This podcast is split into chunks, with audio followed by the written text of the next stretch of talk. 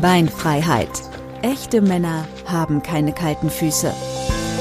Maximilian Schwarzhuber ist professioneller Redner, Motivator, Sportler und Experte.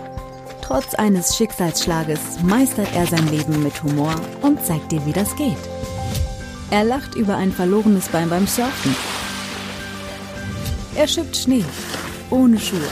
Bei ihm hat alles Hand, aber keine Füße.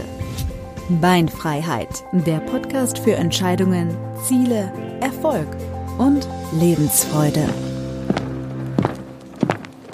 Ein ganz herzliches Willkommen zu meinem Podcast Beinfreiheit und heute habe ich für euch wieder ein äh, Interview und zwar mit einem ganz besonderen Gast, für mich auch ganz besonders und äh, warum das so ist, das werdet ihr gleich erfahren. Ich habe ihn das erste Mal getroffen zusammen mit meinem äh, Trainer Gerhard Budi beim Schwimmtraining in Ingolstadt mhm. und da ja, haben wir, haben wir gleich mal uns unsere Interessen äh, ausgetauscht. Wir machen nämlich äh, beide Triathlon und äh, das ist so so der gemeinsame Nenner, äh, den wir da haben.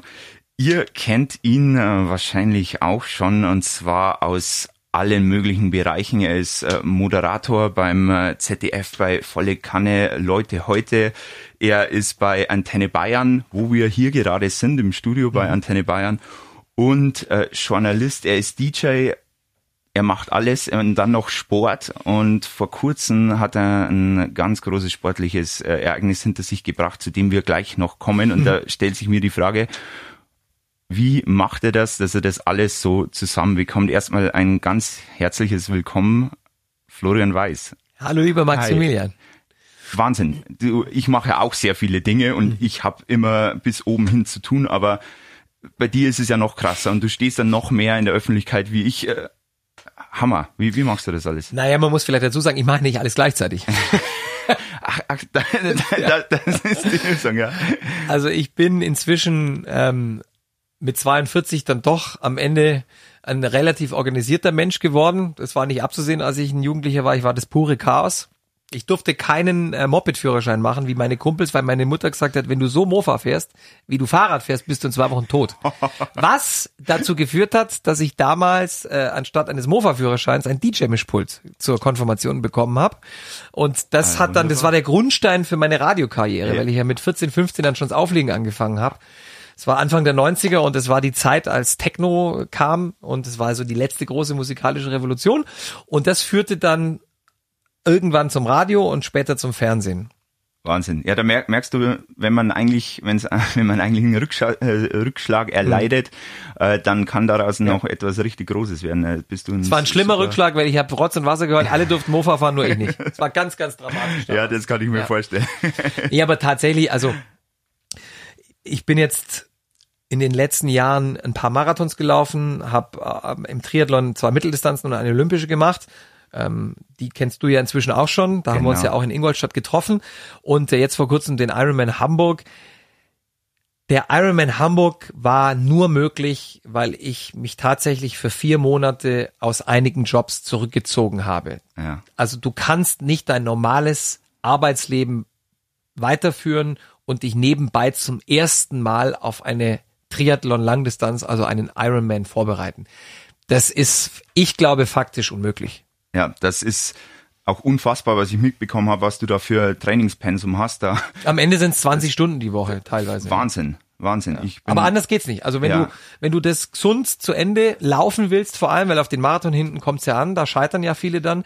Aber wenn du gut vorbereitet sein willst, dann musst du diese Zeit investieren. Du kannst deinen Körper an alles gewöhnen, auch an elf Stunden Sport am Stück. Also bei mir waren es am Ende elf Stunden, elf Minuten und 44 Eine Sekunden. Wahnsinnszeit für alle, die die äh, jetzt nicht so viel Ahnung haben. Also krass. Ja. Ähm, also, Danke.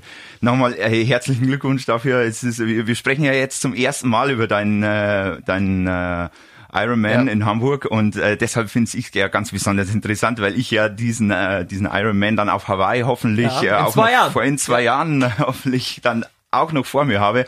Und äh, erzähl mal, also es, ich kenne das ja selbst bei mir aus dem Sport da gibt es Situationen während dem Wettkampf, da ist man auf Wolke 7, alles ist super und dann gibt es Situationen, da überlegt man jetzt sofort stehen zu bleiben. Ja. Wie, Wie ging's dir? Was, was ist schiefgelaufen? Habe ich auch was mitbekommen? Habe ich mit, mit dem Gerhard erst mhm. noch telefoniert, hat er gesagt, ja, da in der Wechselzone. Ähm, erzähl, wie, wie, wie ist es von, von Anfang an, vom Start bis, bis zum Schluss? Wenn du Anfänger bist, so wie ich, also wenn du das erste Mal in deinem Leben so eine Strecke im Wettkampf absolvierst, wirst du dir erstmal schwer tun, nachts ein Auge zuzumachen, weil dein Körper bereits unterbewusst weiß, was da auf ihn zukommt, weil dein Kopf sagt es ihm, ob das dir gefällt oder nicht. Du wirst eine sehr kurze Nacht haben. Das heißt, du stehst erstmal morgens mit zugeschwollenen Augen am Start um 6.30 in der Früh, weil bei einer Langdistanz, einem Ironman zum Beispiel, oder der Challenge in Rot, es geht sehr früh ja, los. Ja. Ähm, dann schwimmst du und äh, schwimmst zaghaft, die meisten verschießen nicht gleich ihr ganzes Pulver, weil sie ja wissen, sie haben nur 180 Kilometer Rad und 42 Kilometer Laufen vor der Nase. Du kommst trotzdem ziemlich schnaufend und wasserspuckend dann nach, in meinem Fall war es eine Stunde elf. Ähm, die Strecke bin ich schon schneller geschwommen, aber ich wusste, okay, ganz so schnell wirst du sie nicht schwimmen, weil du hast ja noch was anderes vor dir. Dann habe ich mich in der Wechselzone, das ist ja der Ort, wo man quasi vom Schwimmen aufs Rad wechselt. Das ja. ist alles organisiert und keiner darf einen Wettbewerbsvorteil haben. Das heißt, alle Beutel, wo deine Radsachen drin sind, sehen gleich aus. Du musst deine Nummer suchen. Da habe ich mir erstmal verlaufen. Ja, ich habe sechs oder sieben Minuten gebraucht äh, insgesamt, was jetzt gar nicht so dramatisch war, es haben andere auch gebraucht, aber ich bin erstmal ins, in die falsche Reihe marschiert. Bin dann ziemlich äh, äh hektisch von links nach rechts gespurtet es gibt auch Aufnahmen, die, die das zeigen beim ZDF. Wir genau, haben das also gedreht. Die, die werde ich auch verlinken. Aber das, das ist, das, das hat mich so, so gefreut. Also nicht, weil ich, weil ich jetzt. Weil du was, Schadenfreude warst? Nein, das war keine Schadenfreude, aber ich bei, bei meinem, äh, bei meiner olympischen Distanz in Ingolstadt ja. war es ja so, dass ich ja auf die Schnauze gefallen bin beim, aus dem Wasser raus. Aus dem Wasser ja. raus und äh, sowohl ihr mit dem, mit dem ZDF habt es drauf gehabt ja. und als auch die, äh, die Reportage, die über mich gemacht wurde. Meint, das passiert? Das, das passiert, ja. Und das ist, ist ganz ganz, normal. Aber weil du sagst beim Schwimmen, ich bin aus dem Wasser raus und dachte mir, oh Gott, bin ich jetzt kaputt. Ich auch. Ich war auch da kaputt. Ja, und ähm, bei mir war es ja nur ein, nur ein Viertel quasi von ja. dem, was, was Gut, ich habe viel trainiert. Ja. Ich bin auch viel geschwommen. Also ich bin in diesem Dreivierteljahr, in dem ich mich explizit auf diesen Ironman vorbereitet habe, bin ich insgesamt einmal die Strecke München-New York geschwommen, geradelt und gelaufen. Also es waren Wahnsinn. etwas mehr als 7000 Kilometer, die ich da zurückgelegt habe. Es gibt Athleten, die legen 12.000 Kilometer in diesem Dreivierteljahr zurück, aber das sind dann Profis ja. in der Regel. Die machen das beruflich. Aber du bist tatsächlich, wenn du dich auf eine Langdistanz vorbereitest, du bist, was das Pensum angeht, fast, du bist nah am Berufssportler dran. Ja. ja. Also ein, ein ambitionierter Hobbyathlet im Triathlon, der trainiert wie ein Berufssportler. Also ein Bayern-Profi, ja, vom FC Bayern, Fußballprofi, der, der macht nicht mehr Sport äh, in der Woche als du oder ich, wenn wir uns ja. auf eine Triathlon-Langdistanz vorbereiten. Und das zahlt sich aber dann am Ende auch aus. Ich bin dann aufs Rad. Äh, die Hamburg-Radstrecke ist ja ein bisschen länger. Die hat nicht 180, sondern 183 Kilometer. Echt? Ist auch relativ anstrengend. Das ist so, dass du im Triathlon ja äh, mit den örtlichen Gegebenheiten äh, auskommen musst. Ja. Ähm, und es ist manchmal gerade beim Rad nicht so leicht, exakt 180 Kilometer zur Verfügung zu stellen. Das heißt, es ist erlaubt, bis zu zehn Prozent nach oben oder nach unten auszuweichen. Ah. Das heißt, es gibt auch ja, Langdistanz-Triathlon-Strecken, die haben nur 170 Kilometer. Ah. Da werden dann natürlich Bestzeiten gefahren und ja. keiner redet drüber, dass es aber zehn Kilometer ja. weniger waren. Aber das ist faktisch so. Also du hast eine Abweichung bis zu zehn Prozent, die ist legal. Und in Hamburg oder auch Frankfurt zum Beispiel beim Ironman, das sind die zwei großen in Deutschland, ist tatsächlich leider in beiden Fällen die Abweichung nach oben. Das heißt, alle äh, müssen länger fahren. In Frankfurt sind es sogar fünf Kilometer, ja, die du wow. länger hast. Aber alle müssen über die gleiche Strecke, keiner kann abkürzen, von daher sind die Chancen auch gleich groß.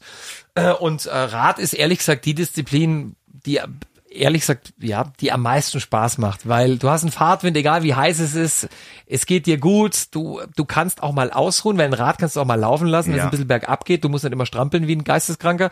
Du kannst dich wunderbar ernähren auf dem Rad, du hast immer was zu trinken, du hast diese Gels in Flaschen abgefüllt, also du kannst dir Kohlenhydrate zuführen und es ist auch ehrlich gesagt mit dem Fahrtwind im Gesicht und den anderen, die davor oder nach dir Fahrrad fahren, man unterhält sich ja auch mal. Ja. Das ist dann beim Marathon hinten raus nimmer so, weil da sind alle so im Eimer, dass sie froh sind, dass sie einen auf Fuß noch von anderen setzen Tunnelblick, ja. ja. Aber ja. mir geht's genauso. Auf, auf dem Fahrrad, da denke ich mir, okay, jetzt, jetzt. Da bist du wie ein Vogel, da bist ja, du physisch genau. frei. Super. Da ist auch das, den Leuten das Grinsen ins Gesicht geschrieben. Also zumindest auf der ersten Hälfte dieser äh, 180 Kilometer. Die zweiten 90, da wird's dann schon happig. Und ich habe tatsächlich, weil ich halt relativ unerfahren war, im Wettkampf auf Langdistanz eine Zeitstrafe kassiert. Ja, genau. Sieht man auch im, im Bericht. Sieht man ja. auch im Bericht. Also es ist so, du, du musst, also Windschattenfahren ist nicht erlaubt beim Triathlon. Das heißt, du darfst dich nicht hinter einen anderen Radfahrer klemmen und in seinem Windschatten fahren, weil das spart ungemein Kraft. Ja. Was tatsächlich so ist. Jetzt ist die, lautet die Regel, Mindestabstand 12 Meter. Jetzt schätzt du mal 12 Meter ab. Im Tunnelblick auf einem Rad bei, Ja. einer, bei einem Wettkampf. Laufend. Ja, laufend. Ja, ja. So, es ging an der Stelle, wo ich diese Zeitstrafe, übrigens nicht nur ich, es waren, sie haben jeden zweiten runtergepfiffen, alle mussten, es gibt dann diese Penalty Zones, die Ja. dann alle paar Kilometer kommen, da musst du dann anhalten, dann musst du fünf Minuten warten, dein Rad abstellen, dann musst du unterschreiben, dass du da warst, dann nehmen die die Zeit und dann darfst du nach fünf Minuten erst wieder raus. Musst du da gleich die, den nächsten Penalty Nein, du kannst irgendeine, aber du musst irgendwann anhalten Okay. und diese Zeitstrafe absitzen mit deinem Rad. Und ich persönlich fand's knickrig, weil wir sind Amateure, das war auch erkennbar, weil die Profis fahren ja, die starten ja ein paar Minuten früher, sind dann auf dem Rad auf und davon, weil die ja viel schneller sind. Und ich fand's ehrlich gesagt, mei, ich war statt zwölf Meter vielleicht neun Meter hinter meinem Vordermann. Es ging leicht bergauf. Keiner war in der Liegeposition. Also alle waren, sind hochgegangen aus der Aeroposition.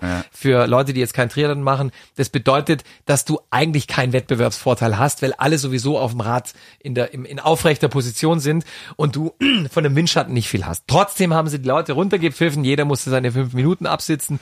Das war ehrlich gesagt ärgerlich. Wären diese fünf Minuten nicht gewesen, wäre die die Radstrecke äh, drei, drei, vier Kilometer kürzer gewesen, hätte ich die elf Stunden geknackt. Da Und wäre ich unter elf deine, gewesen. Deine Wechselzone. Ach so, genau, das kam ja auch noch. kam auch noch Ich kam dann vom Rad runter und dachte mir so, super, jetzt kommt der Marathon und das ist ja das, was du nicht machen darfst. Du darfst auf gar keinen Fall ich war zu dem Zeitpunkt knapp sieben Stunden unterwegs, äh, schwimmend und radfahrend und dann äh, da- das Letzte, was du tun solltest, wenn du von diesem Rad absteigst und du bist verdammt froh, von diesem Bockel, äh, von diesem Boliden runterzukommen, weil dir der Arsch echt wehtut. Ja.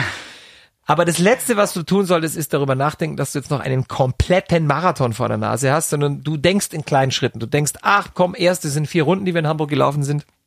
Nach jeder Runde kriegst du so ein, äh, ein Farbbändchen, so, so eine Art Haargummi in einer anderen Farbe, damit die sehen, wie viele Runden du schon gelaufen Ja. bist. Und ähm, du denkst einfach nur in Runden und in Versorgungsstationen. Und ich bin so bei Kilometer 18 haben bei mir die Magenschmerzen eingesetzt. Also ich hatte richtig Krämpfe. Und dachte mir so, okay, kommt's von den Algen, weil die Alster beim Schwimmen ist nicht wirklich sauber. Und sie hatten ja auch Blaualgen, die sind jetzt nicht besonders gesund und du schluckst Wasser, ob dir gefällt oder nicht im Wettkampf. Ähm, oder vielleicht sind's die Gels, weil du führst ja auf dem Rad dir anderthalb Liter von diesen babsüßen Dingern zu und die, Ja, das ist der Körper ist- auch nicht gewohnt. ist der Körper auch nicht gewohnt. Die Profis trainieren das, aber die haben auch alle Karies. Das muss man wirklich Ja. dazu sagen. Also viele Profis haben Zahnprobleme, weil die halt ständig diese Gels zu sich nehmen, Ja. um diese Aufnahme. Und das wollte ich halt nicht. Und ich dachte mir, komm. Und nach zehn Minuten später oder sowas habe ich dann gemerkt, okay, wenn jetzt kein Dixie-Klo kommt, dann hast du echt ein massives Problem. Ich wäre nicht der Erste, der sich in Anzug scheißt auf gut Deutsch. Also Ja. es ist bei, Ja. bei Marathons und Triathlon-Langdistanzen, sieht man das leider immer mal wieder, dass Leute vollkommen unkontrolliert sich in die Büchse machen. Ja, das- Aber das es ist echt- kam glücklicherweise ein Dixie-Klo und Ja, Gott- hat, hat mir auch nochmal sechs Minuten gekostet, ja. ja. Die stehen da Das war beim überall. Marathon auch, ja. Ja, ja, das absolut. Ist, äh, das, das ist auch so der, der große Punkt, das Wichtigste vom, Ja. vom Laufen. Äh, Ist noch mal war richtig ich aufs Klo. Klo ja. Und äh, übrigens ganz wichtiger Tipp, äh, weil viele, die noch vor dem Wettkampfstart aufs Klo gehen, die die die Klopapierrollen sind oft aus. Also wenn ihr vorm Start aufs Klo geht, nehmt euch zur Sicherheit ein paar ein bisschen Papier mit. Ja. Äh, nichtsdestotrotz, ich musste, ich suchte eine Toilette, fand sie auch, bin dann mit einem Sehnsuchtsblick auf dieses Klo und jetzt schäl dich mal nach, da war ich zu dem Zeitpunkt, war ich ungefähr neun Stunden unterwegs, schäl dich mal aus diesem Wettkampfanzug, der ja hauteng an dir anliegt, raus, weil das musst du, du musst ihn ja runterziehen, Ja. um dich hinsetzen zu können. Das alleine hat schon anderthalb Minuten gedauert. Und dann sitzt du auf diesem, kann ich das so sagen, total verschissenen Dixie-Klo Natürlich. und denkst dir so, scheiße, was mache ich jetzt hier? Und danach bin ich weitergelaufen und dann befreit aufgeschlagen quasi. ja. Und dann ging's. Ich bin tatsächlich, und da bin ich wirklich stolz drauf, ich bin diesen Marathon bis auf diesen Toiletten, äh, diese Zwangspause auf dem Klo, bin ich diesen Marathon durchgejoggt. Also durch die Versorgungsstationen, die da alle zweieinhalb Kilometer kommen, bin ich gegangen, weil du trinkst laufend Ja. und nicht rennend. Ist einfach besser, verschluckst dich nicht. Schüttest dir, wir hatten 30 Grad, auch Wasser über den Kopf, nimmst dir diese Eisschwämme, tust du dir einen Anzug, weil du musst gucken, dass du deine Körpertemperatur runterkriegst, deinen Puls runterkriegst. Aber tatsächlich, also ich bin vier Marathons gelaufen. Es war nicht meine schlechteste Marathonzeit. Wahnsinn. also mit dem Ironman waren es jetzt fünf Marathons, das war nicht meine schlechteste Zeit. Ich habe vier Stunden neun für den Marathon gebraucht. Da habe ich schon länger gebraucht, ehrlich gesagt. Respekt. Es war geil, da war ich echt stolz drauf. Ja. Und der Zieleinlauf ist, ich weiß gar nicht, das kann man nicht in Worte fassen. Die letzten 500, 600 Meter, du siehst dieses Ziel auf dich zukommen. Ich habe nochmal einen Sprint hingelegt. Ich habe keine Ahnung, wie mein Körper das hingekriegt hat. Ich bin geflogen, ja, jubelnd. Und da sitzen dann natürlich, dann gibt's da so Tribünen, die aufgebaut sind. Und dann steht da dieser Moderator mit, ja, da läuft irgendeine geile Techno-Musik im Hintergrund, die pusht dich dann auch nochmal. Und dann steht da einer und grölt in dieses Mikrofon, weil der sieht ja, wer ankommt. Die sehen das an der Nummer, die du vor dir herträgst, an deinem, an deinem Anzug. Florian, you are an Iron Man. Und du denkst dir nur so, verdammte Scheiße, das bin ich. Ja, Hammer, Hammer. Ja, ich kann, mir, mir geht's da, also selbst, äh, jetzt äh, bin ich ja noch, noch weit weg vom, äh, vom Ironman. Ja, das wirst du Aber- bald sein. Du wirst Äh. das. Man denkt am Anfang, ich weiß noch, als ich vor einem Dreivierteljahr dieses Training angefangen habe, als ich das erste Mal 60, 70 Kilometer Rad gefahren bin, um im Anschluss 5, 6 Kilometer zu laufen.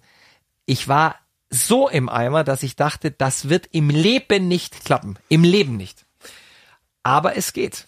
Je mehr du machst, je mehr du unter Anleitung, das ist ganz wichtig bei einer Triathlon-Langdistanzvorbereitung, je mehr du unter Anleitung eines Trainers und eines Trainingsplans dich da vorbereitest, desto wahrscheinlicher erscheint dir die Möglichkeit, es tatsächlich zu schaffen. Und am Ende, das ist eine mathematische Gewissheit, wenn du eine gerade Haxen brichst, Ja. und wir hatten einen, der ist mit einem gebrochenen, äh, mit einer gebrochenen Schulter ins Ziel gelaufen, mit einer Schlaufe Wow. dann wirst du dieses Ding finishen. Das ist, es ist eine reine Fleiß- und Disziplinarfrage. Genau. Disziplinfrage. Also der, der, das Ganze entscheidet sich vorher. Ja, in den genau. Monaten vorher, in den Jahren, wie, wie. Es ist der Weg.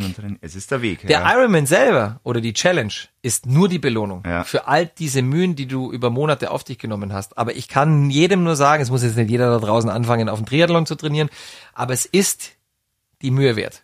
Absolut. Und das, das geht mir äh, schon so bei der bei der olympischen Distanz. Es war war Wahnsinn. Das geht mir so, wenn ich mal wenn ich längere Läufe mache, also die zehn Kilometer, als ich die zum ersten Ja. Mal gelaufen bin, oder den Halbmarathon. äh, Es ist unbeschreiblich, da ins Ziel zu kommen und man weiß für sich selbst, hey, das äh, hat man jetzt geschafft und das gibt natürlich sehr viel Selbstvertrauen und auch ich kann das wirklich absolut empfehlen, sowas zu machen. Es muss kein, kein Langlauf sein. Es gibt so viele sportliche Möglichkeiten, aber das ist äh, unbeschreiblich, ja, wie auf Drogen. Absolut, genau so ist es. Und ich würde mir schon etwas, also ein, ein Ziel suchen, das zumindest am Anfang unerreichbar scheint. ja. Das muss kein Ironman sein, das kann auch, wie, wie du gesagt hast, ein 10-Kilometer-Lauf sein, wenn man noch Was- nie in seinem Leben gejoggt Genau, ist. was für ist in viele- 10 Kilometer eine, eine lange Distanz. Ja, ja, absolut. Ich kenne Menschen, die ähm, aus dem Nichts raus sich auf einen Halbmarathon vorbereitet haben. Und äh, jetzt gibt's viele, die sagen, ja, aber ist ja nur ein Halbmarathon. Lauft's erstmal. Ja. Lauft erstmal ein Halbmarathon. Das ist ein ganz schönes Pfund, 21 Kilometer am Stück zu joggen. Absolut, absolut. Und ich habe jetzt erst vor kurzem war wieder der der Lauf 10 in Wolnzach, wo ich Ja. zum ersten Mal gestartet bin vor zwei Jahren und da lerne ich viele Leute kennen und vor allem viele, die zum ersten Mal laufen und für die ist das so, oh Gott und und, und schaffe ich das und ich habe dann bei mir selbst gemerkt, hey, das ist ja für mich nur so eine Mhm. Randnotiz geworden, weil ich darüber hinausgewachsen bin, aber vor zwei Jahren war das das große Ja. große Ding und da merkt man, wie man sich dann weiterentwickelt. Also Wie geil ist das denn? ja, Also Absolut. Und muss, muss ja auch, wenn ich den, wenn ich den Ironman schaffen möchte, dann muss das ja, eine, eine Randnotiz werden, ja. Äh, absolut. das, du merkst das, du merkst das, was du da geleistet hast, oftmals erst dann, wenn du mit anderen Leuten konfrontiert wirst, die gerade anfangen, etwas zu tun, was du schon vor ein paar Jahren gemacht hast und die auf, zu dir aufschauen und sagen, Maximilian, das ist ja krass, was du da geleistet hast schon. Und du, du bist ja schon viel weiter. Du bist in deinem Kopf hast du schon das nächste Ziel. Ja. Und dann muss man sich, da muss man sich wirklich mal besinnen und sagen, stimmt, ja, ich habe echt was gerissen in meinem Leben. Ja. Und darum geht's. Dafür sind wir auf der Welt. Ja. Wir sind das, die einzige Spezies, die höher, schneller, weiter in der Lage ist, auch umzusetzen. Ja, tatsächlich. Ja. Und das macht Spaß. Das Ja, absolut. super. Jetzt gibt's, jetzt haben, wir über dein großes Thema mit dem äh, Ironman in Hawaii gesprochen. Da gibt's eine äh, lustige Geschichte zu dir, weil du machst ja nicht schon immer Sport.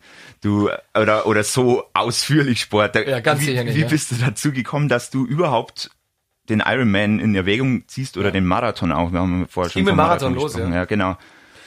Also ich habe als Jugendlicher tatsächlich viel Sport gemacht. Ich war kurz davor, Tennisprofi zu werden. Da bin ich sogar ein paar Jahre lang äh, als semi-professioneller Snowboarder unterwegs gewesen. Ich hatte einen, hatte einen Sponsorvertrag und so. Aber irgendwann äh, kam es Auflegen, irgendwann kam der Job, irgendwann kamen die Mädels, irgendwann kamen die Partys und dann war der Sport vergessen. Ich habe im Grunde genommen von 18 bis 38 mich nicht mehr bewegt. Also wirklich nicht mehr bewegt, sportlich. Ja. Ich hatte Glück, weil ich einen guten Stoffwechsel, das heißt, mir hat, man hat es mir nicht angesehen. Ja. Ich bin nie wirklich, habe nie wirklich zugelegt um die Hüfte, also nicht dramatisch. Und kurz vor meinem 38. Geburtstag habe ich eine Rotweinlaune in einer größeren Gruppe eine, eine dicke Lippe riskiert, wie ich es oft tue, weil ich bin so, ich habe es gelernt, aus Angeberei eine Kunst zu machen, ja. Und habe gesagt, ach, jetzt nächstes Jahr, wie man so hat, so, ich habe im Dezember Geburtstag, kurz vorm Jahreswechsel, man beschäftigt sich mit den Zielen fürs neue Jahr, habe ich eine dicke Lippe in, in, in großer Runde riskiert und habe gesagt, Marathon, mein nächstes Jahr, kein Problem, Leute, werdet schon sehen. Das haben die sich gemerkt, meine lieben Freunde, und haben mir dann ein paar Wochen später zum Geburtstag die Anmeldung zum München-Marathon geschenkt und auch gleich einen Trainer dazu. Und ich bin jetzt nicht der Typ, der einen Rückzieher macht, wenn er, ja. wenn er eine große Klappe hatte. Also habe ich mich tatsächlich, ähm, habe ich angefangen, sechs Monate vor diesem Marathon München im Oktober, habe ich im Frühjahr angefangen zu trainieren. Und ich habe gemerkt, was für ein unfitter, langsamer Lurch ich geworden bin und habe mich echt geschämt vor mir selber und dachte mir, jetzt hast endlich, jetzt hast die Quittung mal bekommen, mein Freund. Aber irgendwann hat mich der Ehrgeiz gepackt. Und dann habe ich angefangen. Und dann habe ich auch äh, mir ein Ziel gesetzt, habe gesagt, ich will diesen München-Marathon in unter vier Stunden laufen. Komme, was wolle.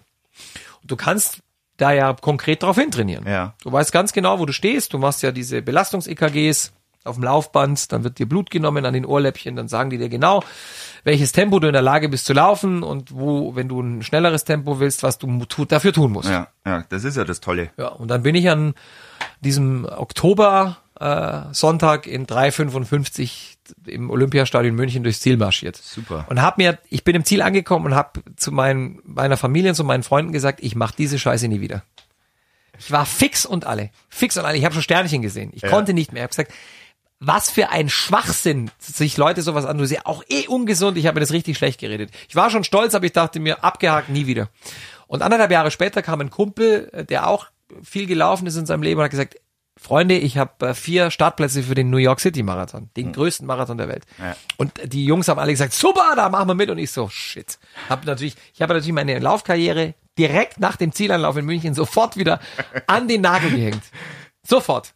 Nie wieder gelaufen danach. Ja. Aber ein Jahr später kam dann halt der Torge. Schöne Grüße an dieser Stelle, lieber Torge, mit diesen Startplätzen ums Eck. Habe ich gesagt, okay, New York City Marathon, wie die anderen, da kann ich jetzt wegkneifen.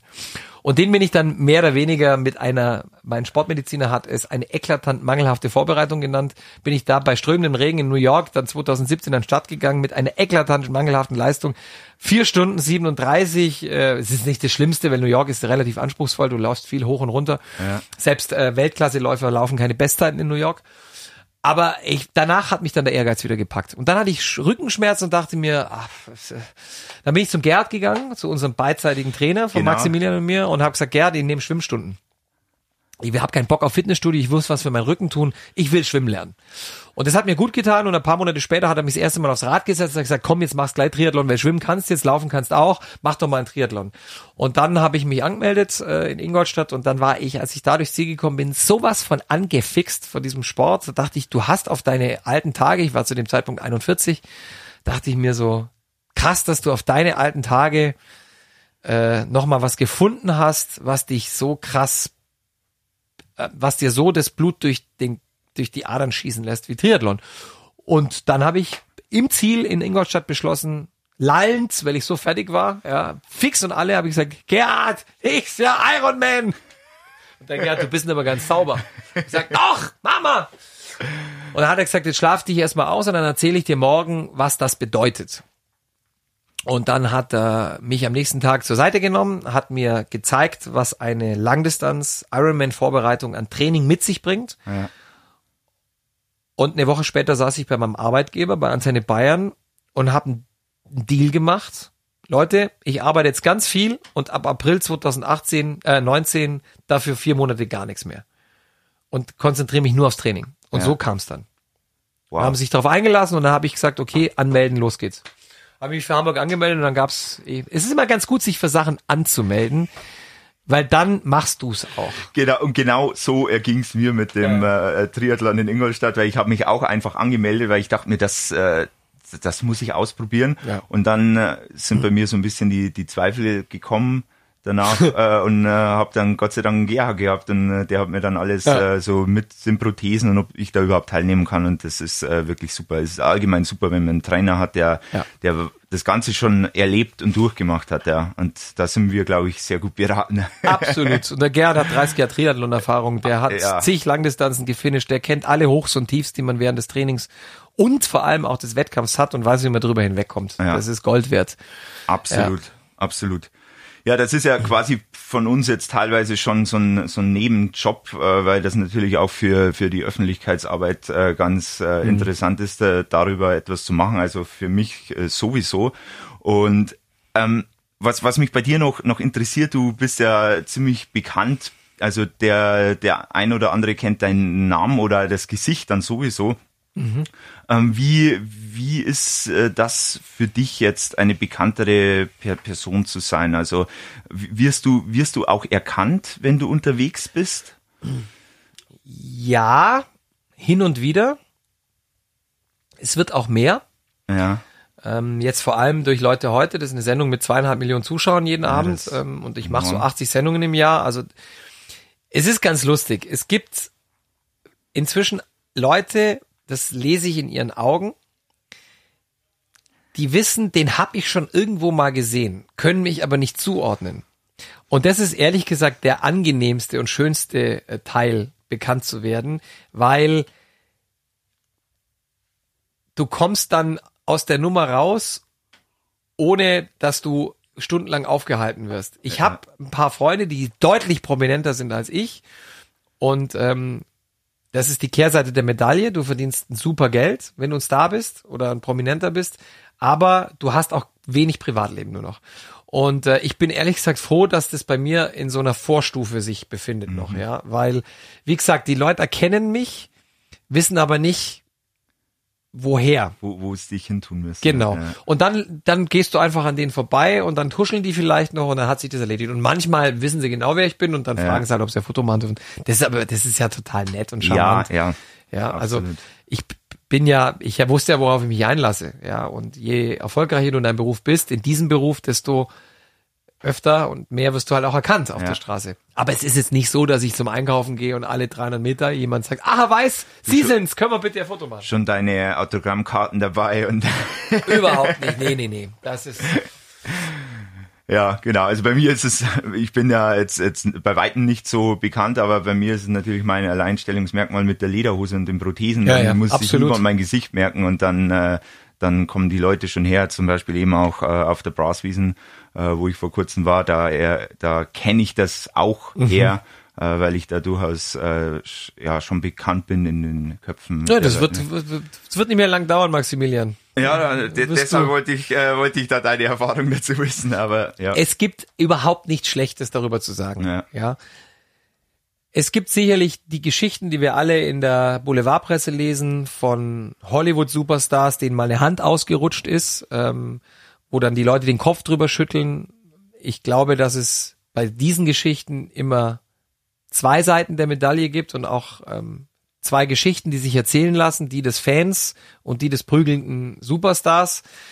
Ähm, aber eigentlich gibt es überhaupt nichts daran äh, auszusetzen, berühmt zu sein, weil oder erkannt zu werden, weil es ist nichts anderes als eine wundervolle Bestätigung deiner Arbeit. Ja weil in der Regel sind die Leute unglaublich nett und höflich. Ich habe das, glaube ich, in 20 Jahren nicht ein einziges Mal erlebt, dass ich irgendwie bespuckt wurde oder dass mir jemand irgendwie einen missbilligenden Blick zugeworfen hat, sondern die Menschen da draußen sind außerordentlich höflich, vor allem auch in Deutschland. Ähm, in England sieht es oft anders aus und auch in Amerika gehen ähm, Fans oft sehr derb mit Prominenten um. Da sind die mehr oder weniger Schlachtvieh, ja tatsächlich. Gerade in England. Ist ja brutal, was die Presse mit. Ja, also die Presse ist da wirklich krass, was die mit ihren Leuten, mit ihren ja. Stars macht. Und das ist in Deutschland überhaupt nicht so. Ja. Ich habe es noch nie erlebt, dass jemand mir gegenüber irgendwie komisch war. Sind ja. immer nett, höflich und klopfen dir auf die Schultern, beglückwünschen dich zu dem, was du tust und Ja, also was. Telleres gibt's nicht, Ja, wirklich. absolut. Absolut. Wir bekommen auch noch Geld dafür, ist ja unverschämt. Wahnsinn, oder? Win-win. Mhm. Jetzt gibt es äh, tatsächlich noch ein äh, Thema neben dem äh, Sport, neben dem Triathlon, was uns beide so ein bisschen verbindet. Und zwar ist das das Thema Ernährung, ähm, äh, Umweltschutz, äh, die die ganzen Thematiken, Mhm. was ja gerade jetzt wieder ziemlich aufkeimt. Was was machst du da? In welche Richtung gehst du da? Was sind da deine deine Herzensangelegenheiten? Ja, ich war vor 14 Jahren mit einer Vegetarierin äh, zusammen und bin dann selber Vegetarier geworden, weil wenn du dich auch nur mal im Ansatz mit ähm, Mastbetrieben, mit Schlachthöfen auseinandersetzt, mit dem, was wir da vorgesetzt bekommen, wenn wir Wurst essen, dann äh, vergeht's dir ziemlich schnell. Und ähm, ich bin vor allem aus ethischen Gründen dann weg vom Fleisch, ähm, weil ich das nicht mehr übers Herz gebracht habe. Ähm, Und ich bin jetzt nicht der Überzeugungstäter gegenüber anderen. Ich will niemandem vorschreiben, was er zu essen hat. Aber ich weise schon mein Umfeld immer mal wieder höflich darauf hin, dass es die grünen, saftigen Wiesen, auf denen glückliche Rinder und Schweine dann freiwillig in den äh, Tod gestreichelt werden, die gibt es nicht. Das betrifft auch die, äh, die Milchproduktion. Das, es gibt sicherlich viele Bauern, die ihre Tiere lieben und die alles dafür tun, dass es denen gut geht. Das ist aber tatsächlich eine Minderheit, die es immer schwerer hat, überhaupt zu überleben, weil der Trend geht ja seit Jahrzehnten zu billiger und mehr.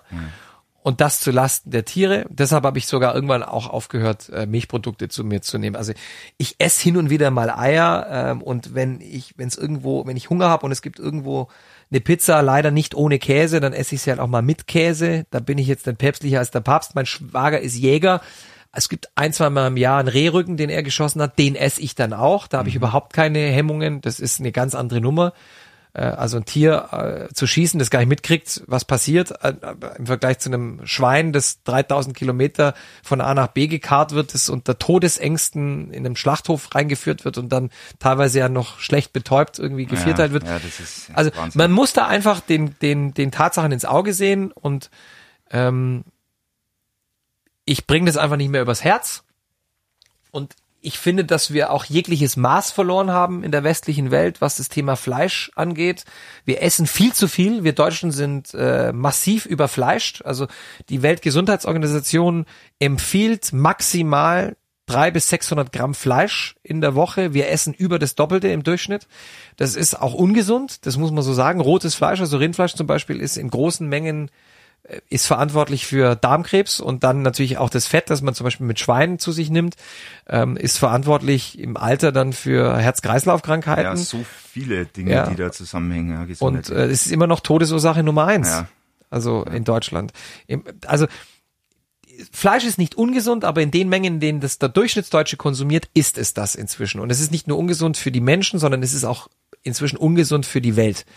Weil man darf ja eins nicht vergessen, ein Tier wie ein Schwein oder ein Rind zu, zu, mästen und äh, schlachtreif zu züchten, äh, verbraucht unglaubliche Mengen an Energie. Ja. Also Futter und Wasser. Ein einziges Kilo Rindfleisch braucht 15.000 Liter Wasser.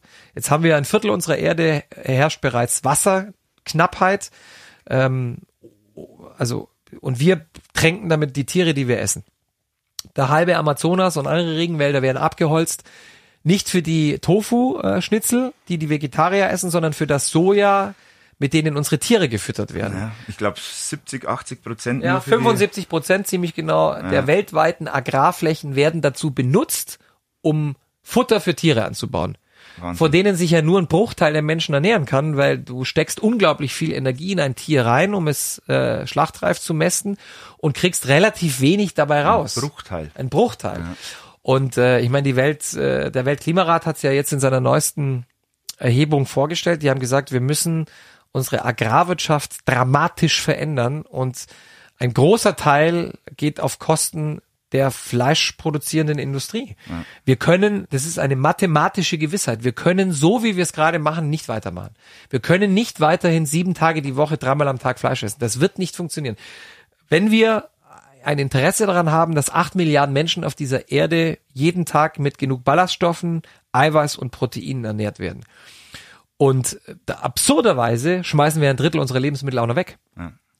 Das heißt, wir müssen, ich will jetzt nicht George Orwell äh, Gedanken aufkommen lassen, aber wenn wir wollen, dass unsere Kinder auf einem halbwegs bewohnbaren Planeten groß werden und wir selber nicht auf die Kette kriegen, unser Verhalten zu ändern, dann muss man uns zwingen. Das gefällt keinem, der das jetzt wahrscheinlich hört, weil der, der gerade der Deutsche will sich ja auf gar keinen Fall vorschreiben lassen. Ich erinnere mich, vor ein paar Jahren haben die Grünen mal es gewagt, den Vorschlag zu bringen, einen Veggie Day einzuführen in deutschen Kantinen. Die haben sie fast gelüncht. Ich würde noch einen Schritt weitergehen. Ich würde es entweder über die Preisschraube machen, weil eine Zwangseinteilung beim Essen, glaube ich, ist schwierig in einem freien Land, aber ich glaube, wir müssen Produkte, die schlecht für unsere Welt sind, und das ist nicht nur Fleisch, das gilt auch für Flugreisen, das gilt für Kreuzfahrten, das gilt für jede Art von von Industrie, die eigentlich unsere Umwelt mehr belastet, als es dass, dass sie, wir müssen das so teuer machen, dass die Leute es nur noch in Maßen konsumieren. Das ist hart, aber Und bewusster dadurch. ja, Ja, ja, absolut. Jetzt ist es eher so, dass sich viele Leute, ich kenne ja das selbst, wenn ich sage, ich, ich ernähre mich rein pflanzlich, die können sich das gar nicht vorstellen, wie funktioniert das mit dem Sport. Also mein, ja, ja, das ist die also alte, das, das, das ist so, Ja. damit wirst du auch konfrontiert. Ständig. Ja, genau. Wa- Was, was sagst du denen? Naja, inzwischen sage ich natürlich, ich habe einen Ironman gefinisht in 11 Stunden 11 und das mit rein pflanzlicher Ernährung. Ja, genau, das sollte reichen. Es sollte eigentlich reichen, aber ähm, ich bin da inzwischen, ich bin ganz gut aufgeklärt, weil ich mich aufklären lassen musste. Ich ernähre mich zwar seit äh, 14 Jahren mehr oder weniger komplett fleischlos, aber als ich beschlossen habe, diese Triathlon-Langdistanz in Angriff zu nehmen, habe ich mich schon zusammengesetzt mit einer Freundin, die hat es studiert, Ernährungswissenschaften, und hat sich inzwischen auf Leistungssport konzentriert. So. Und ich habe da wirklich viel gelernt und dieses, dies, das, was ich da gelernt habe, gebe ich super gerne weiter. Es ist faktisch so, der Mensch braucht am Tag pro Kilogramm Körpergewicht 0,8 Gramm Proteine. Mehr ist er überhaupt nicht in der Lage aufzunehmen. Das kannst du jetzt für dich ausrechnen und ihr da draußen könnt es auch. Ich wiege um die 70 Kilo, das heißt 0,8 Gramm pro Kilo Körpergewicht pro Tag. Ich brauche ungefähr um die 60 Gramm Eiweiß am Tag.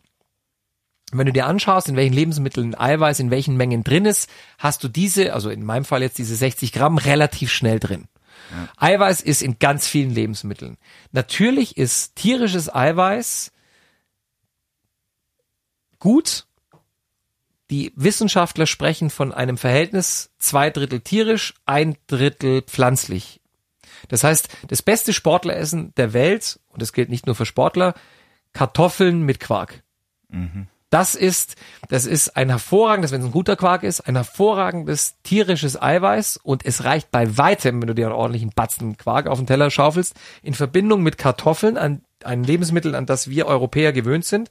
Das ist auch die nächste Regel, esst regional und esst saisonal. Ja. Weil unsere Körper haben sich in den letzten 500.000 Jahren nicht maßgeblich verändert. Das heißt, es ist vollkommener Quatsch, sich Quinoa-Salat für viel Geld reinzuschaufeln. Esst lieber Kartoffeln oder deutsches Kraut. Das ist voll mit Vitaminen. Das ist ein Superfood. Enorm.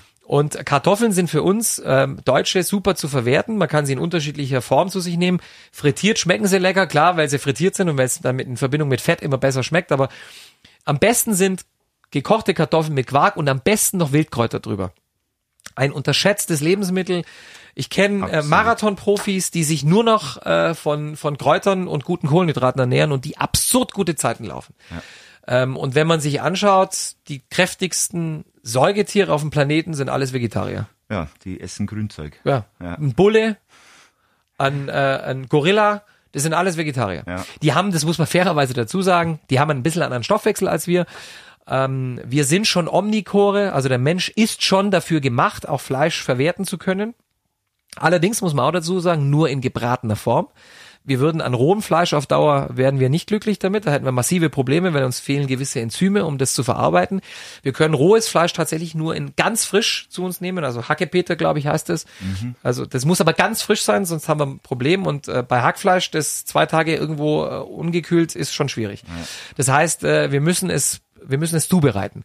Aber da beißt die Maus keinen Faden ab. Der Mensch hat einen Organismus, der durchaus dafür geschaffen ist, auch Fleisch zu essen. Ich glaube, dass wenn wir es halten wie unsere Großeltern mit ein, zwei Mal die Woche fahren wir super, ja. Ich brauch's gar nicht mehr, aber ich will niemandem sein Schnitzel abspenstig machen.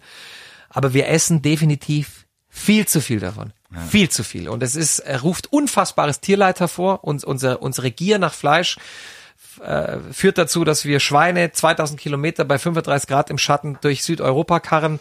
Äh, das führt dazu, dass wir, weil wir wahnsinnig schnell schlachten müssen, dass, dass ein, ein, ein Prozentsatz dieser Tiere bei lebendigem Leib äh, die Kehle aufgeschnitten bekommt, das, da lässt sich nichts beschönigen. Wenn wir von unserem Wahnsinns-Fleischkonsum äh, mal runtergehen, dann wird die Welt definitiv sehr schnell ein besserer Ort. Für alle. Und vor allem für die Tiere. Und das sind Mitlebewesen und ich äh, das sind Lebewesen, die können sich nicht wehren. Wir, wir sind das intelligenteste, also vornehmlich das intelligenteste, die intelligenteste Spezies auf dieser Welt und wir haben damit eine große Verantwortung. Und ich finde, wir müssen diese Verantwortung jetzt, spätestens jetzt, wo dieser Klimawandel definitiv auf uns zukommt, wahrnehmen. Und deshalb appelliere ich immer an alle, informiert euch, schaut's euch an, ihr werdet früher oder später auf den gleichen Schluss kommen, zu den gleichen Schlüssen kommen, zu denen ich auch gekommen bin. Und sie werden euch nicht gefallen, weil sie werden euch in eurem Leben Ihr werdet euer Leben umstellen müssen, wenn ihr das ernst nehmt, was ihr da seht. Und das betrifft mich übrigens auch. Also ich meine, ich bin relativ viel geflogen, vollkommen sorglos und musste jetzt feststellen, so ein Flug München-New York und zurück, der bläst halt mal kurz dreieinhalb Tonnen CO2 äh, in meiner Bilanz ja. zu Buche, ja ich red mich, ich kaufe mich da ein bisschen raus, weil ich jetzt halt über Atmosphere und myclimate.com quasi so eine Art Ablasszahlung leiste. Ich zahle dann 140 Euro und in, äh, unterstütze damit Klimaprojekte in Drittländern, die härter vom Klimawandel betroffen sind als wir Deutsche. Aber am Ende ist es natürlich besser, gar nicht zu fliegen. So. Und es beginnt dann, wie du schon sagst, mit dem, mit den Informationen, mit der Bewusstwerdung dafür, da was was alles passiert, ja. wie, wie die Sachen äh, laufen. Und ich denke, da kann man natürlich gerade in Zeiten von Social Media einiges machen, dass man da Absolut. an, an äh, Aufklärung leistet. Ich kommuniziere das auch. Ja, also ich genau, schreibe klipp und klar, ich bin dahin geflogen. Das war nicht gut. Es war leider weil es ein Traum von mir war, das mal zu machen. Ich fliege jetzt zum Burning Man nach Nevada. Ja, da wo das ich will sehr, ich seit sehr 20, neidisch bin. Das will ich seit 20 Jahren. Es ist natürlich nicht gut, weil ich fliege nach Nevada. Ja. Es sind 10.000 äh, Kilometer in der Luft, ja. ja. Ähm, ist meine CO2-Bilanz fürs Jahr dahin. Ja. Ähm, das braucht, das rede ich nicht schön. Ja, ja da, da fange jetzt auch nicht an aufzurechnen und zu sagen, ja, aber dafür esse ich ja kein Fleisch, ja. weil durch meine vegane Ernährung spare ich ja auch wieder drei Tonnen CO2 im Jahr ein. Aber ich, also ich versuche den, wenn Leute mich fragen, sage ich immer, versucht was möglich ist. Und ich habe festgestellt, es tut dir echt gut. So, so dieser persönliche, diese Challenge, dieser Challenge sich zu stellen, okay, ich versuche weniger Auto zu fahren. Ich versuche weniger zu fliegen. Ich versuche weniger Fleisch zu essen.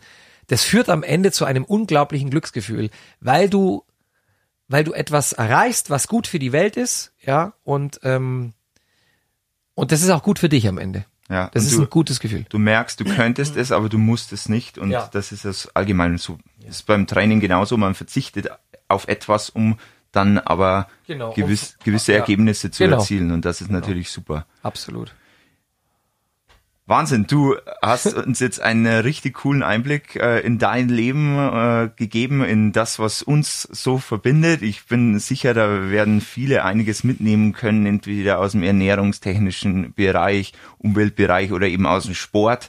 Ähm, vielen Dank, dass du äh, mit dabei warst. Äh, wenn ihr den Florian auch mal so sehen wollt beim ZDF könnte das äh, machen, bei Volle Kanne macht er da immer wieder Beiträge. Leute, heute bist du ja äh, gerade auch äh, mhm, fett dabei und äh, ansonsten bei Antenne Bayern ähm, jeden Zurzeit in der Früh, aber ähm, ich werde jetzt vor allem am Sonntagvormittag eine tolle Talksendung haben mit Gästen wie Maximilian Schwarzhuber. Genau, und da werde ich euch natürlich dann auch nochmal passend dazu informieren. Wunderbar. Danke, Danke dir. Flo.